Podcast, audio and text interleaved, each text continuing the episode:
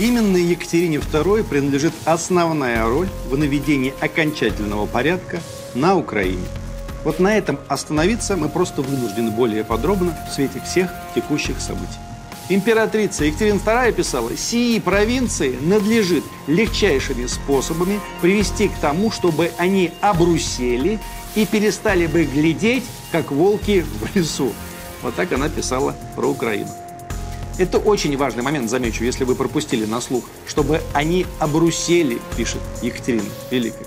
Для улучшения положения малороссийских крестьян необходимо провести ротацию вельмож, а институты гетманщины полностью заменить по причине их неэффективности и в силу грабительских притязаний казацкой старшины. Вот это подход. Конец цитаты.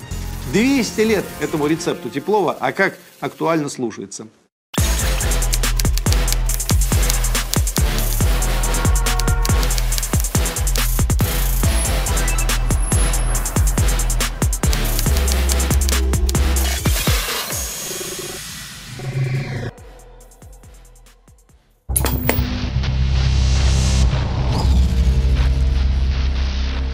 21 апреля по старому стилю 1729 года в немецком княжестве Ангельцербст родилась Августа София Фредерика. Мы знаем ее как Екатерину II, русскую императрицу.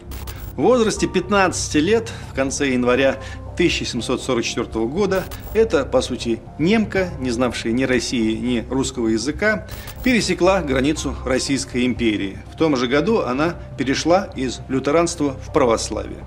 ЮНЕСКО к 200-летию со дня смерти Екатерины II выпустила генеалогический сборник, из которого следует, что семья Ангельд-Цербстов, упоминаемая с конца X века, породнилась с большинством высоких домов Европы. Среди отдаленных предков русской императрицы встречаются Карл Великий один раз и два раза Ярослав Мудрый. Две капли славянской русской крови проросли в немецкой принцессе удивительным образом. По пересечению границы России Екатерина ни разу не заговорит по-немецки и ни строчки на родном в прошлом языке не напишет никогда. Русский для подданных, французский для заграницы и всех вольтеров. Впрочем, до самой смерти своей на обоих языках она делала чудовищные ошибки. Поэтому отправляла все свои письма на проверку и по исправлению ошибок переписывала сама набело. Не ленилась. Вообще никогда не ленилась. В 1745 году Екатерина была обвенчана с Петром Федоровичем, которому исполнилось 17 лет. Она приходилась троюродной сестрой своему мужу. Первые годы совместной жизни Петр совершенно не интересовался молодой женой и супружеских отношений между ними не существовало. Да насколько они потом сложились, вопрос тоже, знаете, дискуссионный. Матушка Елизавета, взявшая в русский дворец бедную немку исключительно продолжение императорского рода для, по происшествию шести лет брака устроила Екатерине личный медосмотр в августейшем присутствии. Женщина она была прямая, сантиментов не питавшая. Обнаружилось, вы не поверите, но документально подтверждено, Екатерина после шести лет брака была девицей, чтобы про нее потом не рассказывали. И Петра тогда же осмотрели. Вердикт врачей гласил, чтобы у наследника интерес к женскому полу возник, надо бы на обрезание. Произвели. Интерес возник. После двух неудачных беременностей Екатерина в 1854 году родила сына Павла. Ряд источников настаивает на том, что истинным отцом все-таки был у него, у этого ребенка, любовник Екатерины, Сергей Васильевич Салтыков. Впрочем, Павел был похож на Петра Третьего и нравом, и лицом, и умом, к сожалению, и судьбой в итоге. Петр III после пробуждения интереса к жене быстро переключился с Екатериной на других дам, Елизавету Воронцову прежде всего, мечтал на ней жениться, жену Екатерину, по примеру деда Петра I, постричь при этом в монахини но не успел. В 1762 году Екатерина совершила дворцовый переворот. Ей присягнули на верность гвардейские части. Петр III отрекся от престола, после чего был взят под стражу и убит очередным фаворитом Екатерины II Алексеем Орловым. Екатерина Алексеевна вступила на российский престол. Таким образом, она уничтожила разом легитимного императора, мужа и троюродного брата. И, наконец, не дала править законному наследнику, своему сыну Павлу. Перевороты с цареубийствами у нас случались в русской истории завидным постоянством. Про это некоторым с очень избирательной памятью не мешало бы помнить. Екатерина II правила Российской империи с 1762 по 1796 годы. 34 года. Дольше всех, как известно, правителем России был Петр I Великий, 43 года. Второй Иван Грозный, примерно 37 лет. Екатерина на третьем месте, на четвертом 30 лет Сталин. В списке национальных приоритетов эти же четыре правителя занимают ведущие позиции. Вот странное совпадение. За 34 года Екатерина присоединила к России следующие территории. 1770 год. Ингушетия. 1774. Большая Кабарда, Валахия и Молдавия. 1774 чукчи приняли подданство империи, освобождены были от налогов на 10 лет, им дарована полная независимость во внутренних делах. 1776 Тарковское шамхальство или княжество Кумыков. 1778-79 российское подданство распространено на жителей Итурупа, Кунашира, Хоккайдо, это Курильские острова. А к 1781 году на 21 остров Курильской гряды. 1783 год Крым. Тамань, кубанская сторона. 1793. Евер, Нижняя Саксония, Киевское воеводство по второму разделу Польши. 1795 год нынешняя Литва, Курляндия и Семигалия. А также в результате третьего раздела Польши, Веленское воеводство и Вильнюс. В результате всех разделов Речи Посполитой в состав Российской империи вошла территория всей современной Белоруссии. Екатерина Великая подшивала, подшивала, подшивала к России новые и новые земли, непрестанно. Великая швея, немка, повторю, все это подарила России. А Ельцин, Борис Николаевич, говорят, был у нас русский. Ну как вот так вот. Мне очень нравится, что Екатерина чрезвычайно любила выражение «моё маленькое хозяйство». Она так говорила про необъятную империю свою, нашу. «Пойду приводить в порядок мое маленькое хозяйство». Меня это просто умиляет.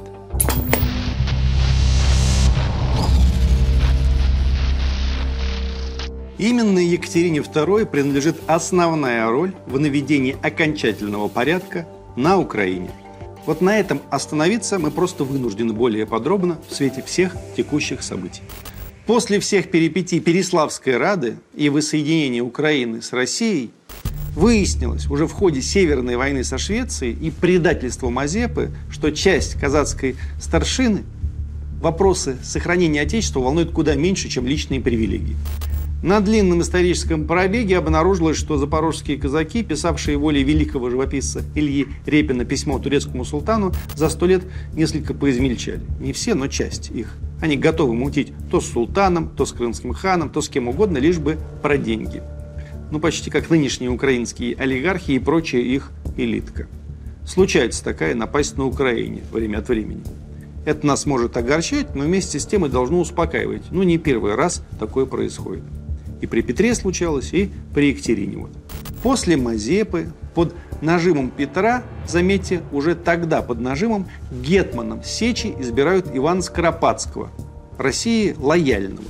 В 1720 году Петр утверждает малороссийскую коллегию, состоящую, на всякий случай, из русских офицеров во главе со Степаном Вильяминовым. После смерти Скоропадского в 1722 году нового украинского гетмана забывают избрать. Удобный инструмент, между прочим, надо запомнить и применить. Зеленскому про это расскажите царствовании Елизаветы в 1750 году гетманом войска Запорожского назначают младшего брата ее фаворита, 22-летнего Кирилла Разумовского. Булаву вручают этому юноше в Петропавловском соборе. В указах Разумовский писал «Мы заблагорассудили, мы повелеваем». Завел в Запорожье две столицы – Глухов с Батуриным, итальянскую оперу завел, французский театр – а Петербург засыпали тогда жалобами на мздоимство этого самого Гетмана. Писали, крестьяне нищают, а родственники Кирилла Григорьевича Разумовского напротив. В итоге этого самого ясно-вельможного юношу отозвали в столицу, а полномочия его ограничили. Позже Разумовские просили уже Екатерину сделать свое гетманство наследственным. Но Екатерина на это не пошла. Умная была женщина. Что интересно, инициатором упразднения малороссийского гетманства стал глава этой гетманской канцелярии Григорий Теплов. Можно сегодня поверить в то, что начальник департамента, собственный департамент, ликвидирует за ненадобностью и потенциальной вредностью его деятельности государства. Григорий Теплов, философ, энциклопедист, писатель, поэт, переводчик, композитор, живописец, сенатор, действительно тайный советник, пришел к выводу, кавычки открываются, для улучшения положения малороссийских крестьян необходимо провести ротацию вельмож, а институты гетманщины полностью заменить по причине их неэффективности и в силу грабительских притязаний казацкой старшины. Вот этот подход. 200 лет этому рецепту Теплова, а как актуально слушается в силу грабительских притязаний казацкой старшины. Как про Коломойских и прочих вот этих вот ребят сказано. Эпоха просвещенного абсолютизма Екатерины в своих лучших проявлениях на глазах смыкается с выстроенной вертикалью власти, суверенной демократии. Указ Екатерины Великой об упразднении гетманства вышел 21 ноября 1764 года. Императрица Екатерина II писала, «Сии провинции надлежит легчайшими способами привести к тому, чтобы они обрусели и перестали бы глядеть, как волки в лесу». Вот так она писала про Украину. Как волки в лесу, чтобы перестали глядеть. Это очень важный момент, замечу, если вы пропустили на слух, чтобы они обрусели, пишет Екатерина Великая. Екатерина знала, конечно, что они в корне своем русские, но уже в силу субъективных и объективных причин ополячились, заукраинились и, короче, косят на сторону, как волки. И надо, чтобы они обрусили, как она в свое время обрусила. И еще писала она генерал-прокурору Александру Вяземскому. Когда же в Малороссии Гетмана не будет, то должно стараться, чтобы и имя Гетмана исчезло, и весь период гетманства забылся. Это будет лучше, чем постоянно следить за людьми, которые займут это место Гетмана. Нещадным истребителем любого сепаратизма и государевым оком присматривал за Украиной до смерти и фактически с 1765 года победитель турок, генерал-фельдмаршал, граф Петр Андреевич Румянцев. 3 августа 1775 года выходит высший манифест об уничтожении Запорожской сечи и о причислении оны к Новороссийской губернии. Осенью 1780-го объявляет, что в Гетманщине вводится такое же губернское управление, как и в России. В инструкциях наместнику, писанных, как мы рассказывали, на русском и с ошибками, Екатерина требовала заменять прежние обычаи и законы запорожские общероссийскими, превратить Гетманщину в губернию империи, сколь возможно быстро. Так она требовала. И превратили на 200 лет.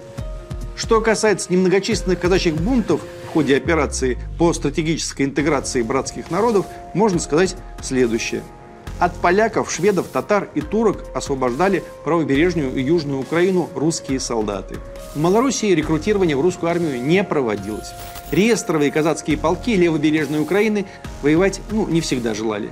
Военные сборы там проводили редко, а если проводили, то зачастую заканчивали попойками. Русское командование использовало казаков при охране обозов, доставке боеприпасов и почты. Те же из запорожцев, кто проявлял себя настоящим бойцом, как правило, переходили на службу в регулярную имперскую армию на позиции офицеров. Таких тоже было много. В 1773-81 годах Екатерина II не ликвидировала, но вместо казацких полков учредила легкоконные. Запорожским казакам предоставлялось право выслуги в офицерский чин, а значит последующее получение дворянства Российской империи.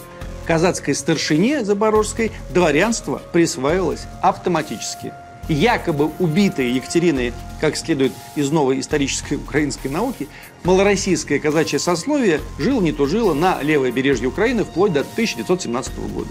Малороссийская старшина и казаки имели право посылать детей для обучения в Санкт-Петербург за казенный счет и посылали, в первую очередь в кадетские корпуса. Во время наполеоновских войн офицерский корпус русской армии на четверть состоял из выходцев с Украины – военно-морского флота на треть из выходцев с Украины. Когда в 1775 году генерал-аншеф и венгер Петр Абрамович Текели окружил Запорожскую сечь, выполняя указ Екатерины о ликвидации, части казаков просто разрешили уйти на турецкую территорию. Закрыли на это глаза. Ну и что, прошло 12 лет, Суворов опрокидывает турецкий десант на Кинбургской косе и пишет в Санкт-Петербург. Кинбурну с острова Березани вышло бывших запорожских казаков больше 40, то есть кроме двух человек четыре куреня. Осталось на оном Березане еще два куреня. Выше Очакова верст 20 при Кучеруне один курень. Против устья Буга еще один. Всех около Очакова 8 куреней. Сии, с Березани вышедших, якобы по свидетельству здоровых и бывших несколько дней в карантине, препровождаю в Екатеринославское наместническое правление. Атаманы Сидор Белой, Антон Головатый и Захарий Чепега получили офицерские звания, остальные зачислены рядовыми и тут же поступили в распоряжение Суворова. В морском бою между Кинбурном и Очаковым геройский Сидор Белый получил смертельное ранение. Не зашла православным казакам за 12 лет жизни на Туреччине. Поскитались и хватило. Нынешняя Украина уже 30 лет скитается, но ничего, случались и более долгие сроки. 14 января 1788 года через светлейшего князя Потемкина Екатерина объявила. «Приемлем за благо усердие подполковника Сидора Белого и прочих старшин бывшего войска Запорожского и соизволяем отвести им для поселения земли в Керченском Куту или на Тамане, распространяя дозволение тут селиться и прочим из-за границы к ним присоединиться хотящим, равно как и находящимся в неприятельской стороне, если кто из них пришел в раскаяние о своем заблуждении, прибегнет к милости нам свойственной. 20 апреля 1788 года Запорожское казачество было именовано войском верных казаков черноморских или черноморским казачеством. 13 мая 1788 года черноморцам возвращены военные регалии, знамена, перначи и булавы. По окончанию очередной русско-турецкой войны 30 июня 1792 года черноморцам пожалованы вечное владение всей земли между рекой Кубань и Азовским морем. Спустя несколько месяцев черноморские казаки в полном составе переселились на Таманский полуостров. 19 ноября 1860 года Черноморское казачье войско объединено с Кавказским, состоявшим преимущественно из русских. Объединенное войско получило название Кубанского казачьего войска и до ныне существует.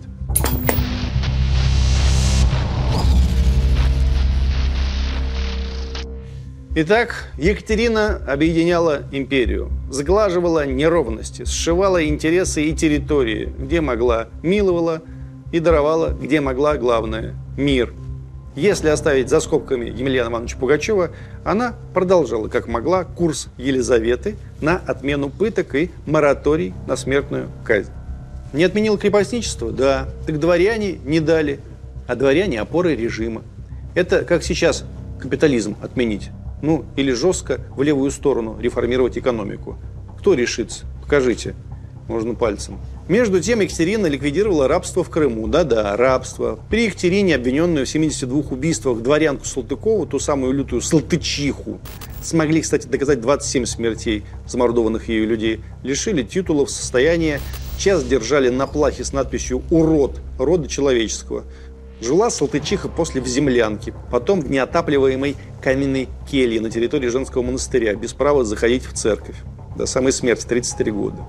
Украинские историки в 2017 году, словно вчера, посчитали императрицу Екатерину II, Александра Суворова, Петра I, Кутузова, Михаила Ионовича пропагандистами идей русского мира. Историки эти сформулировали так. Названные имена могут содействовать мобилизации соответствующего электората отдельных регионов – Соответствующий электорат красиво звучит. Безымянные украинские историки утверждают, что Суворов насильственно насаждал среди запорожских казаков и украинских рекрутов русский дух. Ну да, насаждал Сидору Белому, Антону Головатому и Захарию Чепеги, которых мы упоминали. И еще всем четырем тысячам с ним пришедшим обратно в Россию. Насаждал и насадил. Вот эти самые историки посоветовали памятник Александру Васильевичу Суворову на территории Киевского военного лицея имени Ивана Бугуна снести. И памятник Екатерины II в Одессе тоже снести. Даже не знаю, стоят ли эти памятники на своем месте сейчас. Надо бы съездить, посмотреть. Совсем недавно памятник Суворову